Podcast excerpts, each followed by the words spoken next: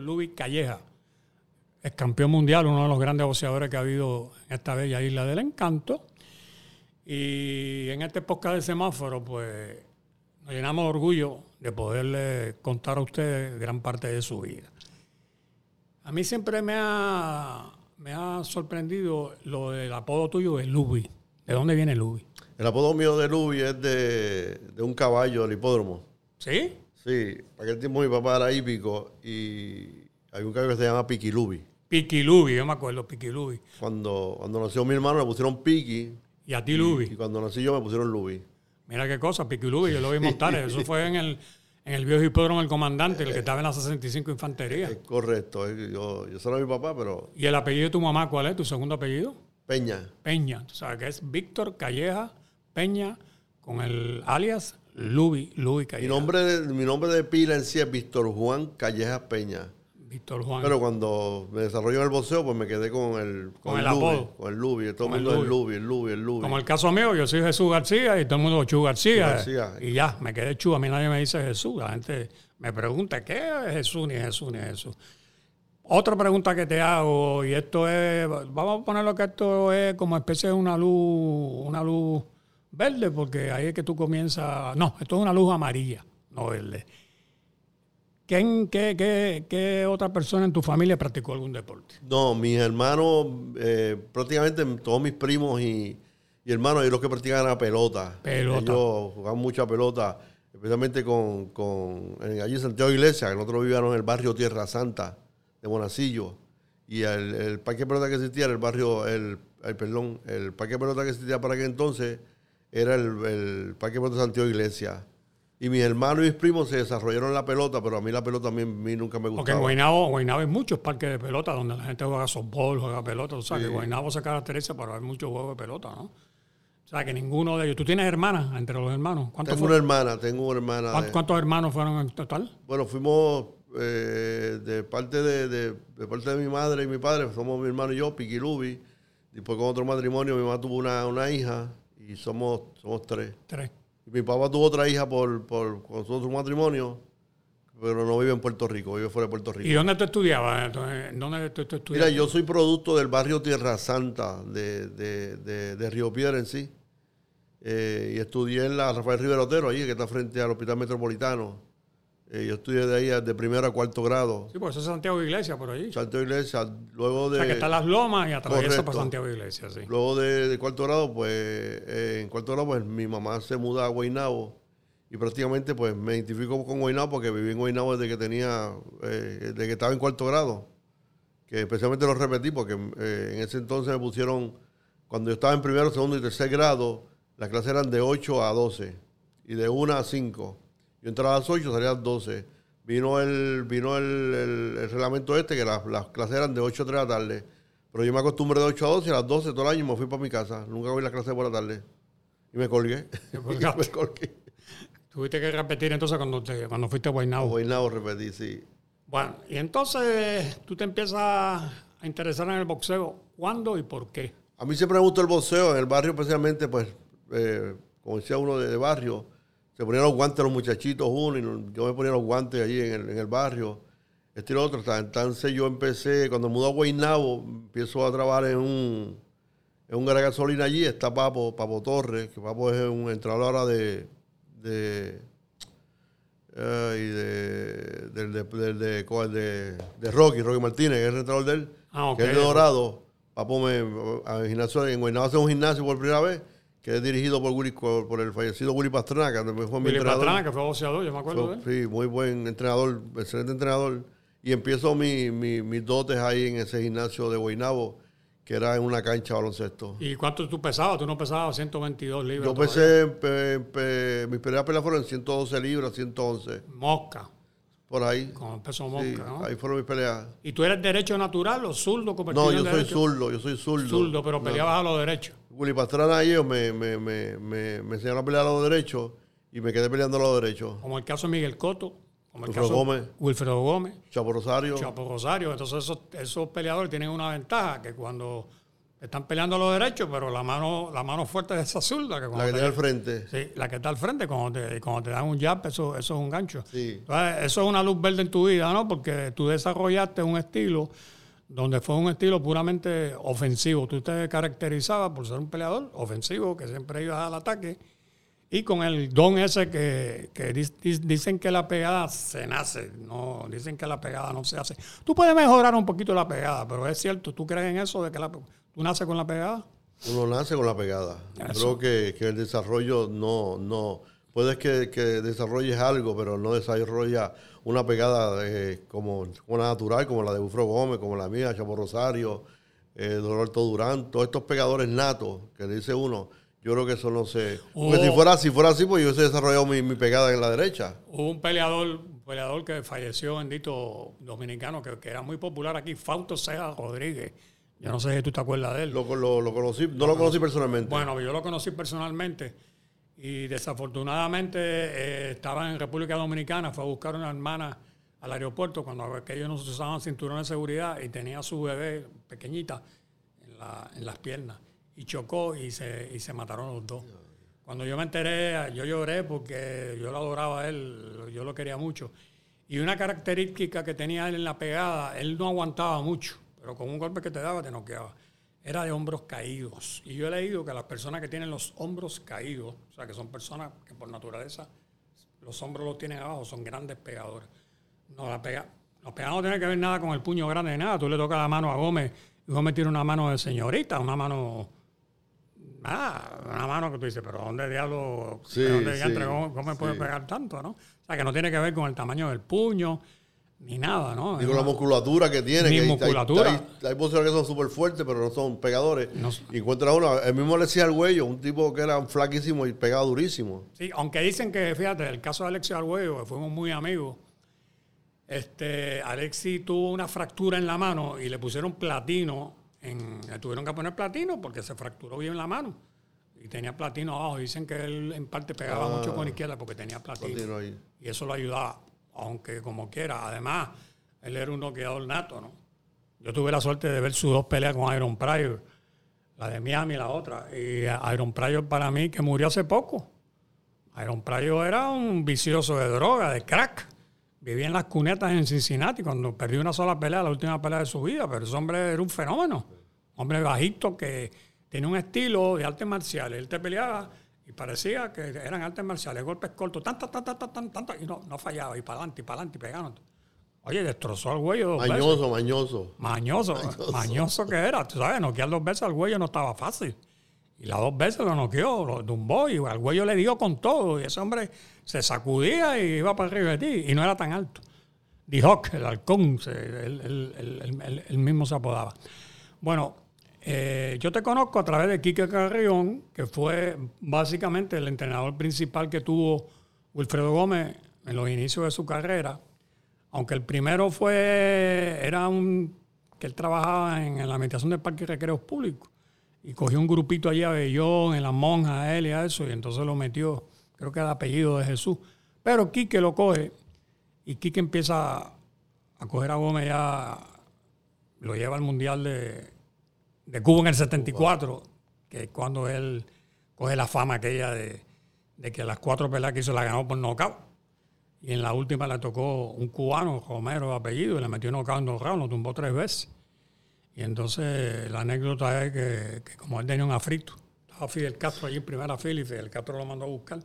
Digo, tráigame el peludito ese que lo quiero conocer. Imagínate tú.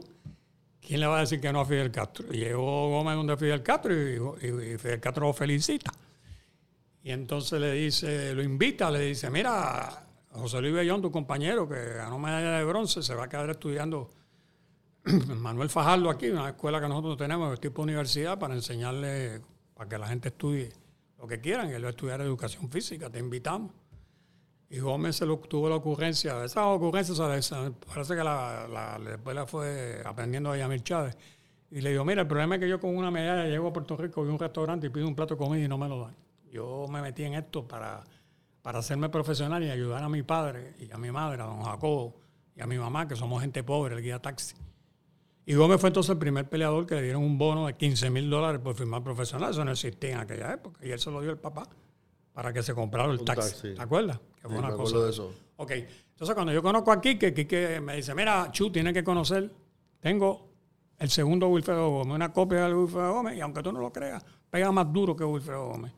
Yo le dije, diantre, que pega más duro. Entonces, fue el caso tuyo. Tú fuiste al Nuevo Día, que ya nosotros te conocimos, tú fuiste al programa, al programa aquel que se llamaba Grand Stand, que estaban Ángel Olivera, Fero Ramírez, Ramiro Martínez, y tú te empezaste a dar a conocer. Entonces, una, una cosa curiosa, que cuando yo me pongo a repasar el récord tuyo, y eso es una luz roja en tu camino, tú debutas y pierdes con José Parrilla. Cuatro asaltos. Sí, yo, yo me debutan, que pelea Samuel Serrano y eran Bison, recuerdo, con parrilla. Y, y, pues, la, la- por decisión pues salieron a parrilla. Yo siempre he dicho que esa pelea yo la gané, pero parrilla tenía creo que siete peleas, yo, yo debutaba. Y cuando va de ring le dije, yo quiero pelear otra vez contigo. Y Y pelearon dos veces más, entonces... le- le- una vez más peleé con él. Yo dije que si la segunda pelea tiene que ser con parrilla, si no, no peleaba más nada. Y en el caso de Gómez, él empata con Jacinto Fuente en Panamá en su primera pelea. Fíjense como ustedes tienen carreras análogas, parecidas, ¿no? Una cosa, tú sabes, dos grandes peleadores, dos grandes estilos, muy parecidos. ¿Y cómo, y tú tuviste buena relación siempre con Wilfredo, no? No, seguro, excelente, y todavía la tengo. Wilfredo, eh, en un momento dado, Wilfredo, pues, eh, corrieron por la mañana, eh, cuando yo firmé, yo lo acompañaba cuando él vivía en Isla Verde.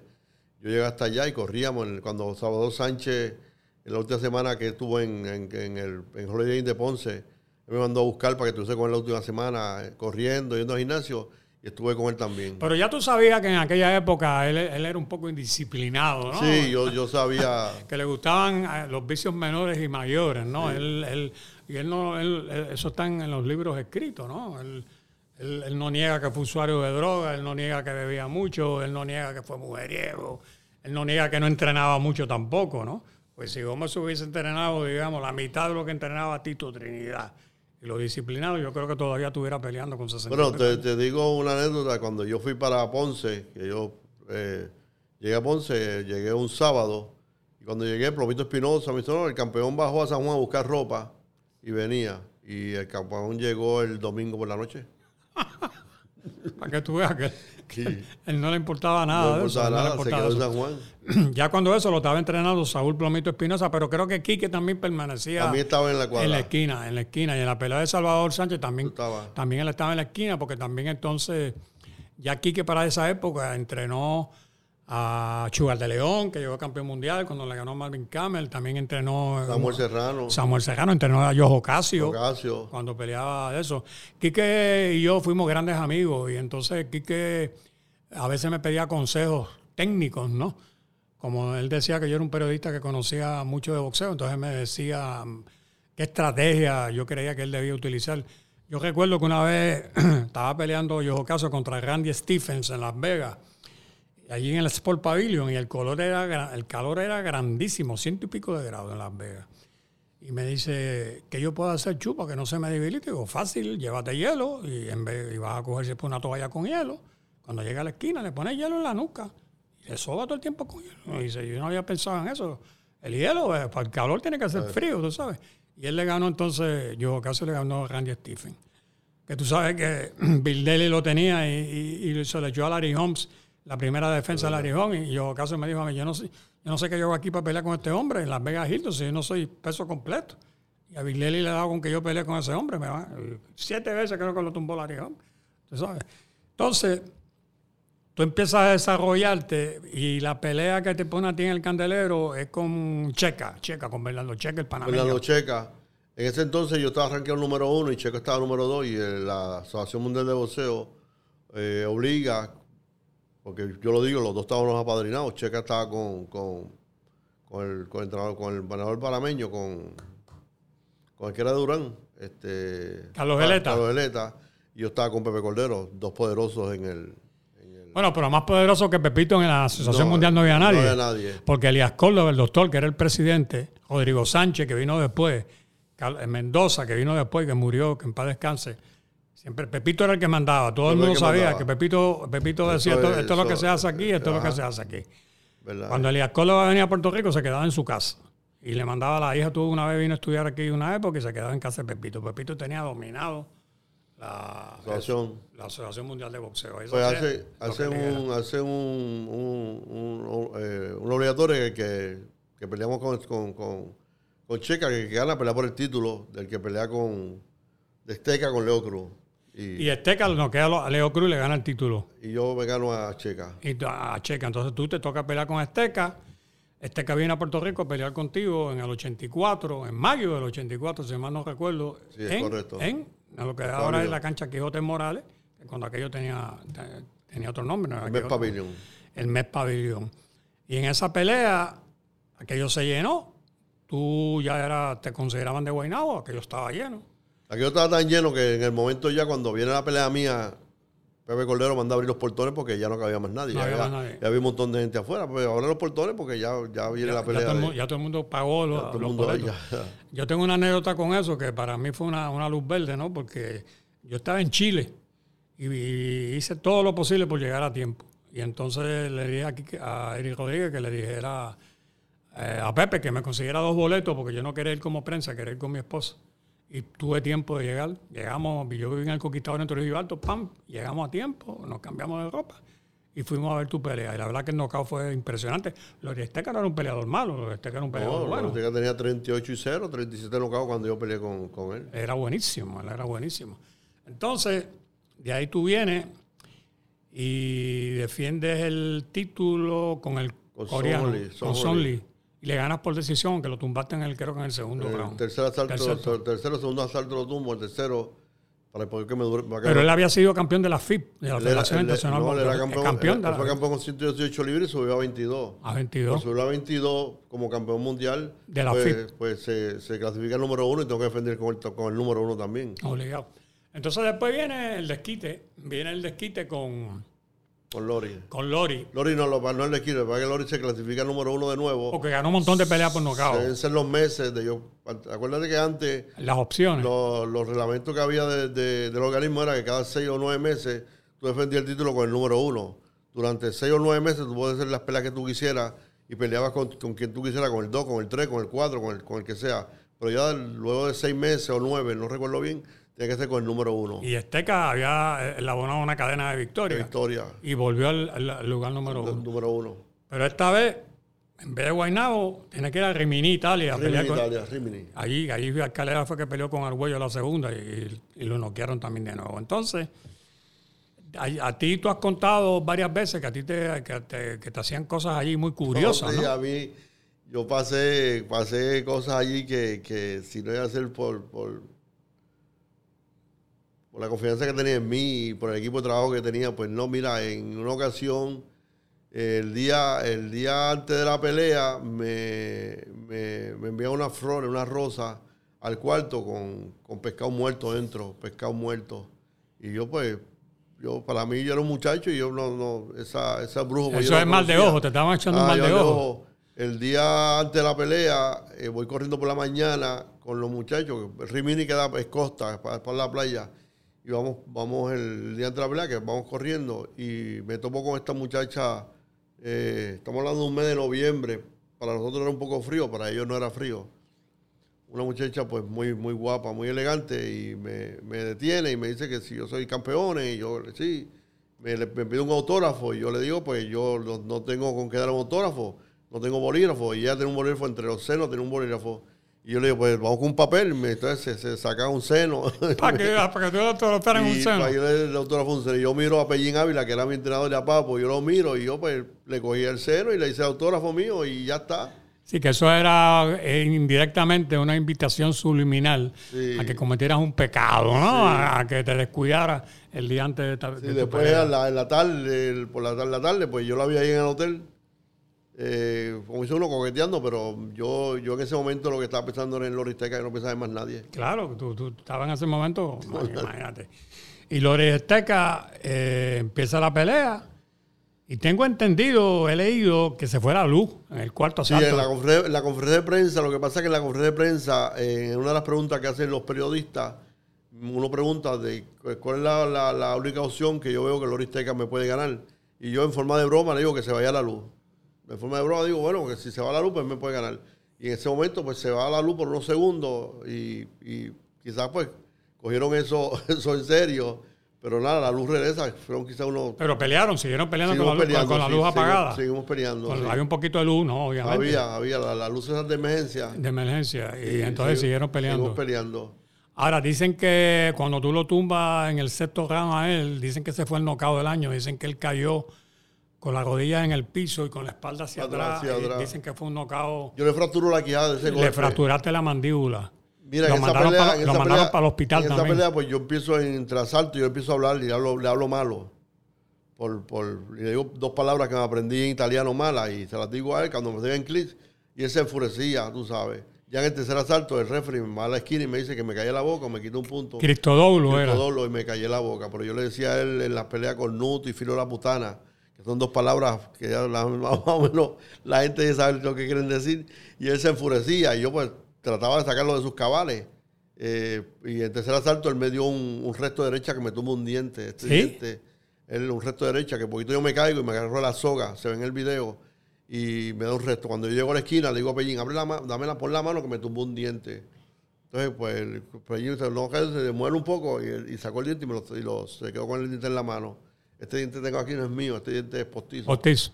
Y eso pasó en esa pelea. Y, pero, pero nada, salimos con la puerta, con las manos en, en alto, que era la... la- Eso mismo le pasó a Alfredo Escalera cuando defendió el título en Filadelfia en el Spectrum contra Tyron Everett.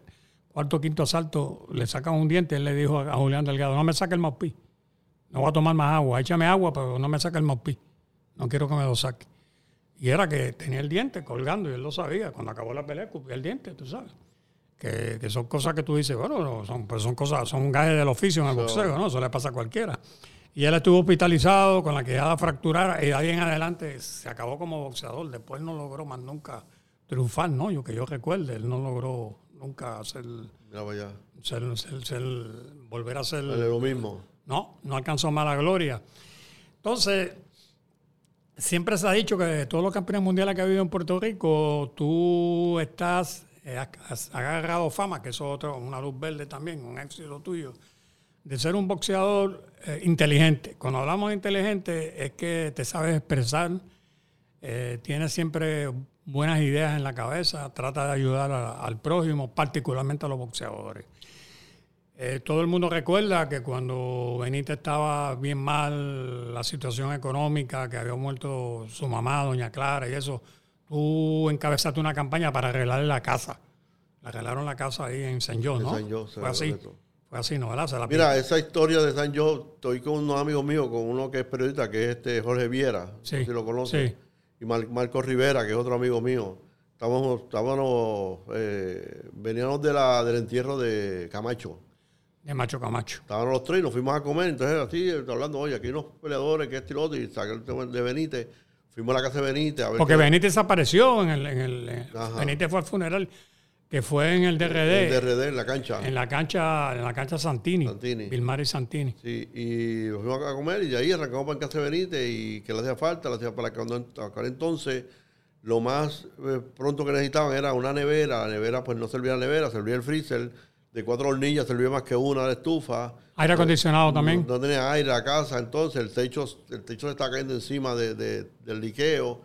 Y nosotros pues, hicimos la convocatoria a la- al, al- al- al- pueblo y terminamos, ¿qué terminamos? Terminamos haciendo una casa nueva. tú sabes, tenía hasta aire acondicionado, losa el piso, el sello de techo, cámara de seguridad, todo, toda la mueblería nueva, todo, todo, todo. Aquí el, Samuel Serrano ayudó también ahí. en la Samuel construcción. Serrano, todo el mundo, Samuel, la- la- la- Porque Samuel sabe de construcción. conducción, Samuel, aquí se, se envolvió todo el mundo, todo el pueblo se envolvió, todo el mundo, los comerciantes se pusieron a su a mi orden.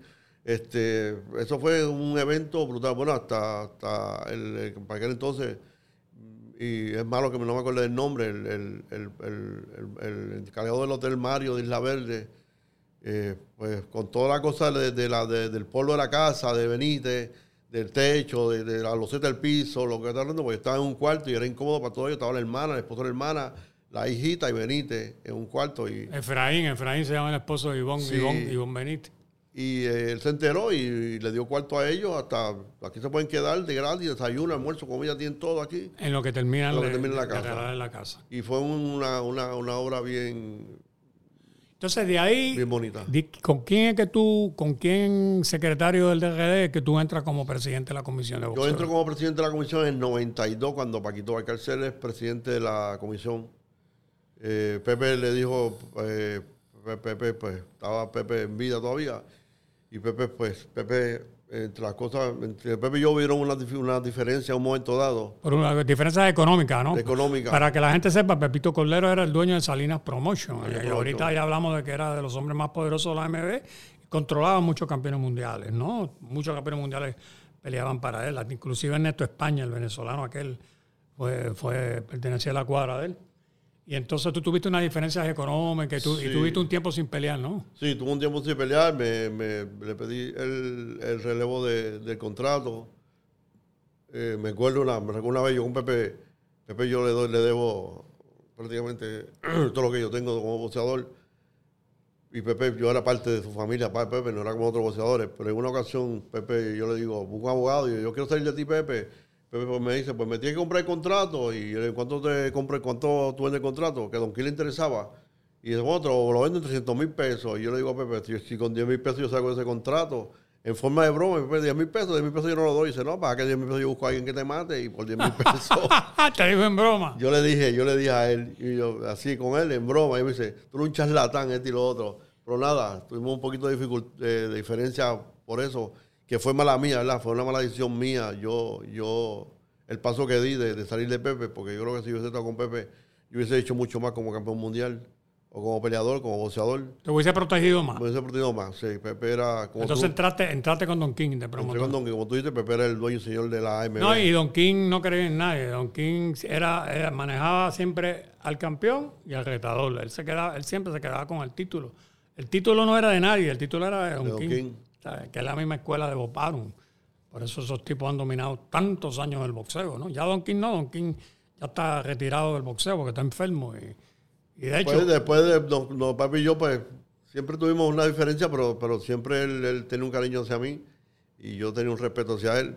Y después cuando existe la OMB, que es otro, él me, me, me, me nombra de para que fuera supervisor de las peleas de título y nada, iba con él y yo fui supervisor de la pelea de Toñito Rivera con, en Italia, en Roma. que ganó el título, Toñito. No, ahí perdió. Ahí perdió, después- después él ganó en Europa. ajá.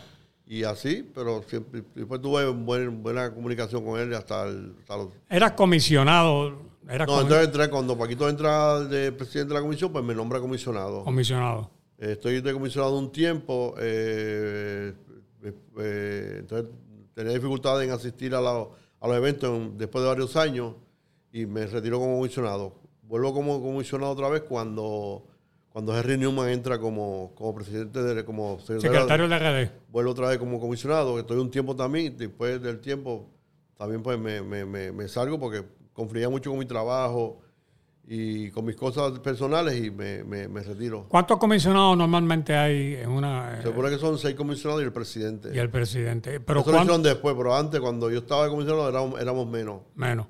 Entonces, de, ahí entra como presidente. ¿Cuándo entra como cuando presidente? Entró como presidente cuando eh, eh, entra como... como Eri Labrador, Cuando no, Eri Labrador no. Entró como presidente cuando entra este... Adriana, eh, Sánchez, ¿no? eh, Waldemar. ah, Gualdemar.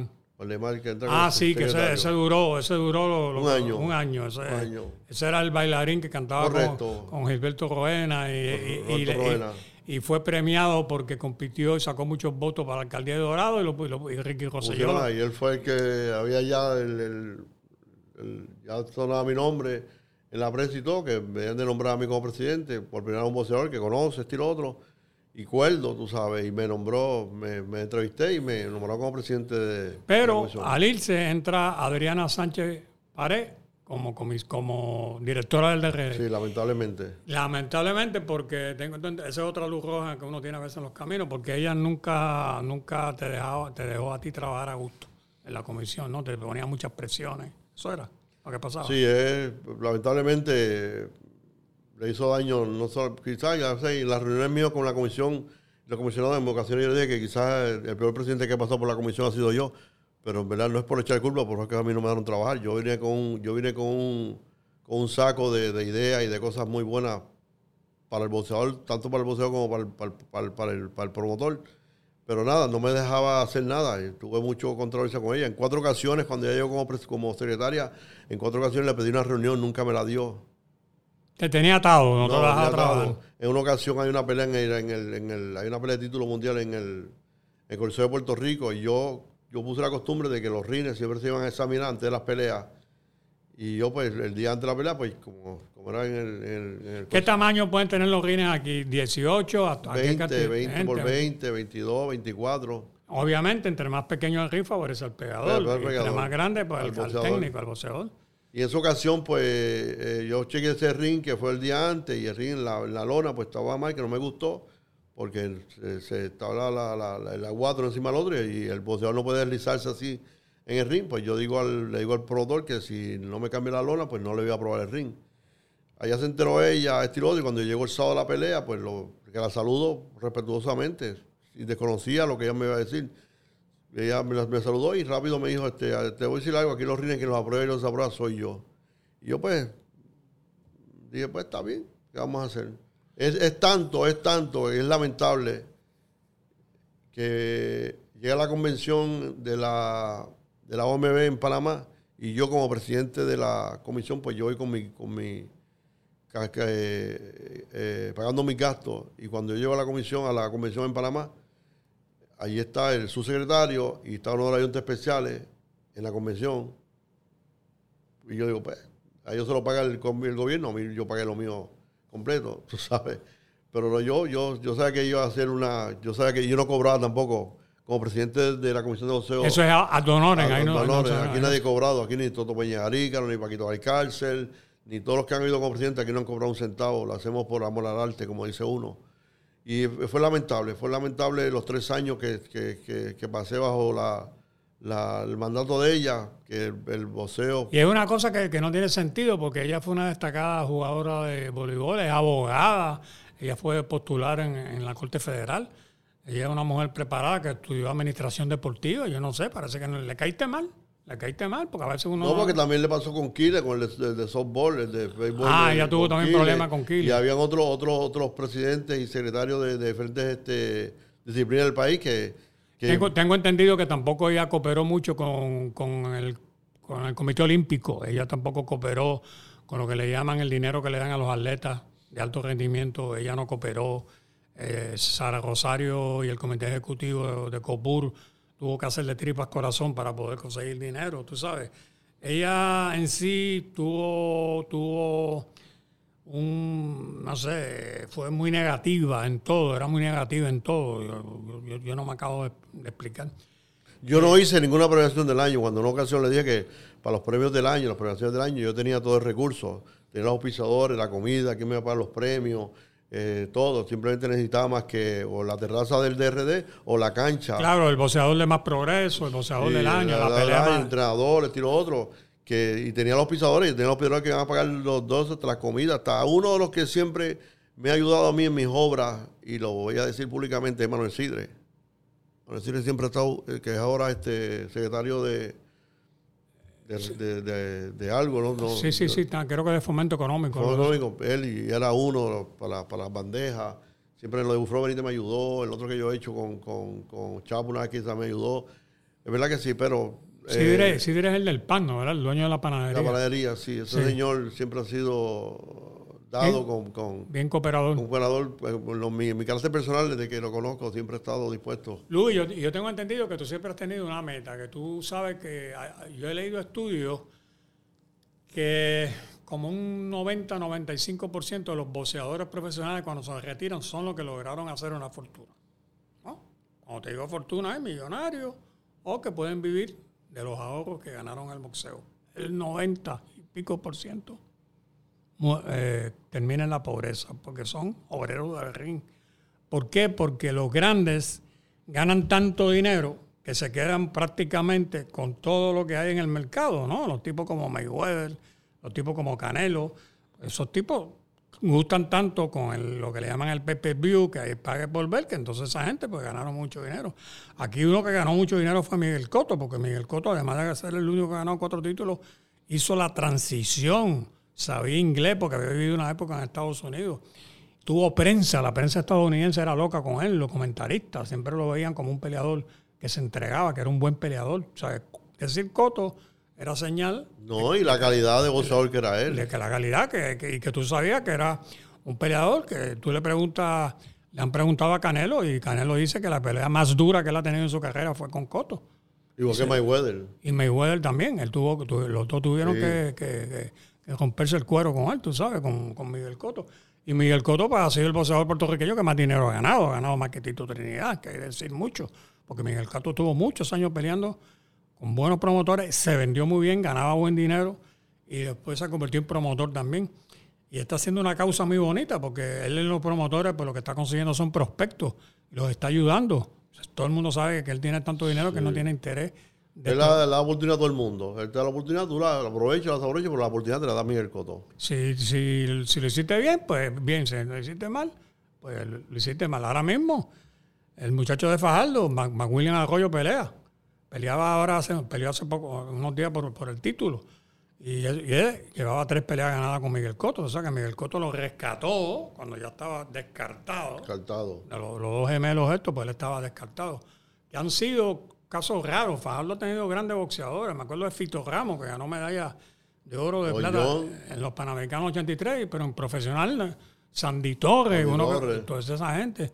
El hermano de John John. El hermano de John John, Papo Molina, tampoco pudo, tú sabes, no, Fajardo ha tenido un poco de mala suerte, John John, que fue campeón mundial, y Carlos Santos, que era de Seiba y Fajardo. Tiene que mudarse de Fajardo a Guaynabo, porque Guaynabo ha dado como seis campeones mundiales. ¿Seis ha dado Guaynabo? Sí, Guaynabo ha dado, primero fui yo, luego fue Toñito Rivera, Nazario, Di Camacho, este, Di Camacho, este, Iván Calderón, este, ahí, ahí tengo otra, como seis campeones ha dado Guaynabo. Mira para allá. Carolina ha dado bastante también. El, municipio que más campeones ha dado es San Juan, creo que le sigue Guaynabo. Sí, Guaynabo, pero Carolina también tuvo, tú sabes, Esteban, Escalera, Benítez. O sea, eh, vamos a decir, eh, Carolina quizás no ha tenido tanto, pero ha tenido calidad. Porque los pocos que tuvo fueron, buenos. Esteban de Jesús. Esteban Benítez. Si, no llega a ser, si no llega a ser porque la gente, mucha gente esto no lo sabe y, yo lo puedo, yo lo puedo confirmar porque yo visité a Esteban ya cuando él había matado a la persona en, ya que él era, él era el pastor en la iglesia de Punta Lima, allá en Nahuabo, yo lo visité allí porque querían que fuera la portada del periódico para anunciar que tenía SIDA y él me recibió con un fotógrafo y me pidió encarecidamente que no lo publicara, que él me estaba recibiendo como amigo y cuando yo llego al diario el director me dice, ¿cuántas historias vas a escribir? Porque esta es la portada de mañana domingo. Y yo le digo, usted me perdona ninguna. Yo le di mi palabra, que, pero ¿cómo no vas a escribir? Le digo, no, porque él me pidió que lo del SIDA, él no quiere decirlo, que la gente como quiera ya se ha regado en la calle. Y de ahí lo llevaron entonces al centro médico, al, al, al hospital SIDA, que vino la famosa foto de Durán abrazándolo a él. Y los otros días yo buscando entre, entre mi pertenencia al Luz y me encontré con una carta de su puño y letra, 1983, dándome las gracias, dándome las gracias por haberme portado también como él, como periodista y como amigo, y pidiendo que por favor que yo abogara de que la prensa no lo siguiera entrevistando, que ya él había sentido mucha vergüenza en su vida. Entonces yo escribí una columna que me causó problemas porque con la familia de que él mató porque yo escribí, ahora Esteban sí es de Jesús.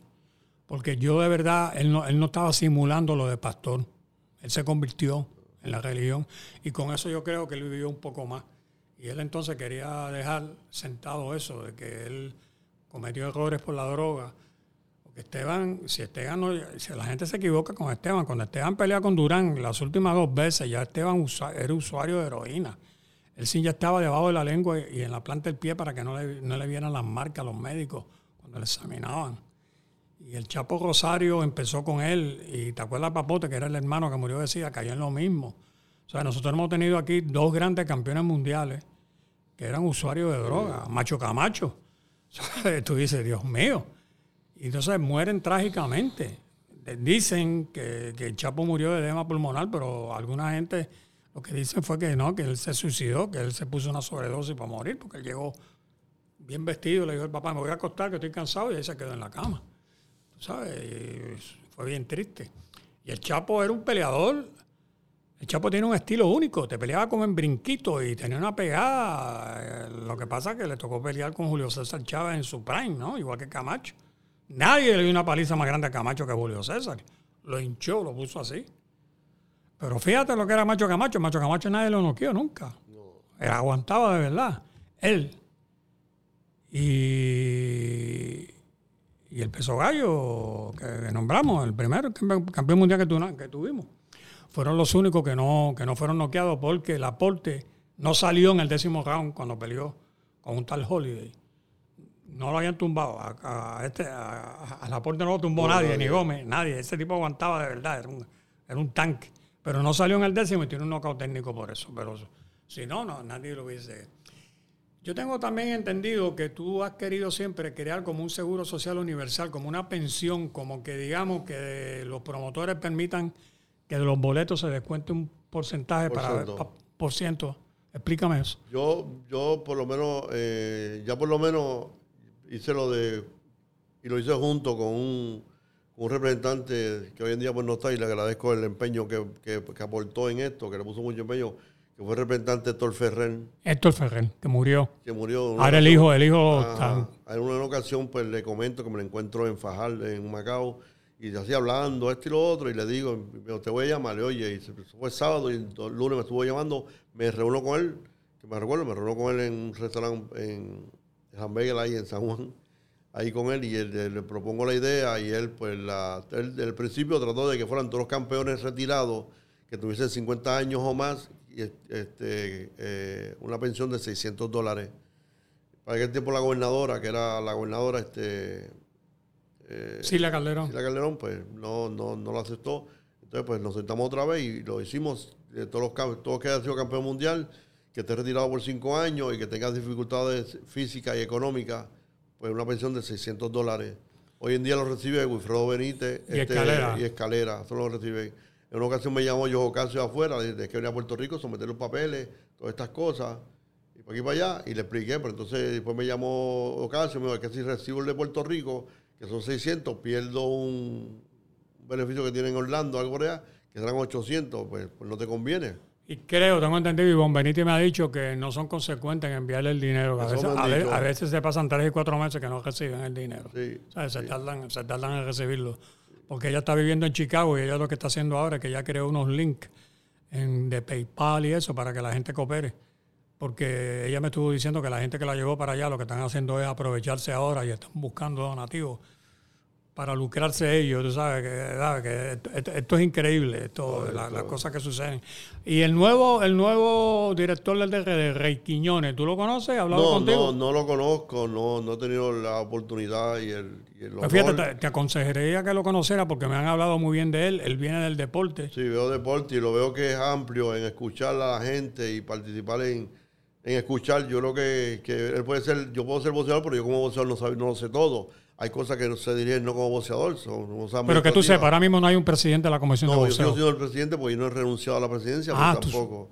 Pero no estás activo. No estoy activo, no. No estoy participando de nada de que tenga que ver con la comisión, no estoy, no estoy participando en nada. Pues sería bueno que te, que te la acercara porque las referencias que yo tengo son muy buenas. Él fue, Y yo también. él yo ganó, también. medalla, él ganó medalla en salto de longitud, fue director atlético del RUM, fue el delegado 10 años en el Comité Olímpico del Atletismo.